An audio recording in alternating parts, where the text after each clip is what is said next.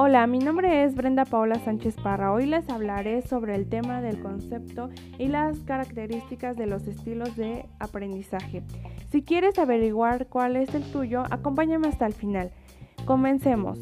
El concepto de estilos de aprendizaje está definido por múltiples autores, sin embargo las definiciones que más destacan son las de los autores Keife y Thompson quienes proponen que los estilos de aprendizaje son aquellos rasgos cognitivos, afectivos y fisiológicos que sirven como indicadores de la forma en cómo los individuos perciben, interactúan y responden a sus ambientes de aprendizaje.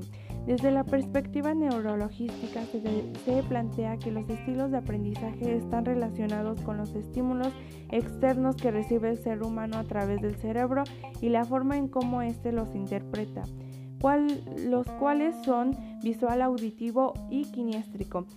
El, estilo visual se define por las imágenes y textos que capta el cerebro de tal manera en que estos estudiantes captan la información más rápidamente.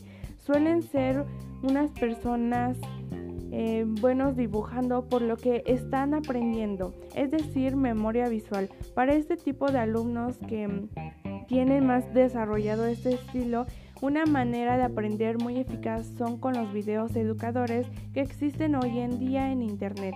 Sin duda ellos mismos acabarán escuchándose más cómodos.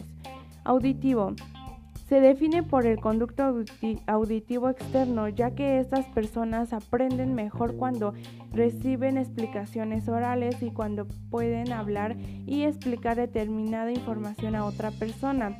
Sin embargo, su desventaja es que estos alumnos no pueden olvidar una, una sola palabra porque no saben cómo sigue la oración. Las personas que tienen muy bien desarrollado este estilo, el debate es una de las situaciones muy beneficiosas para este tipo de alumnos. Kiniéstrico.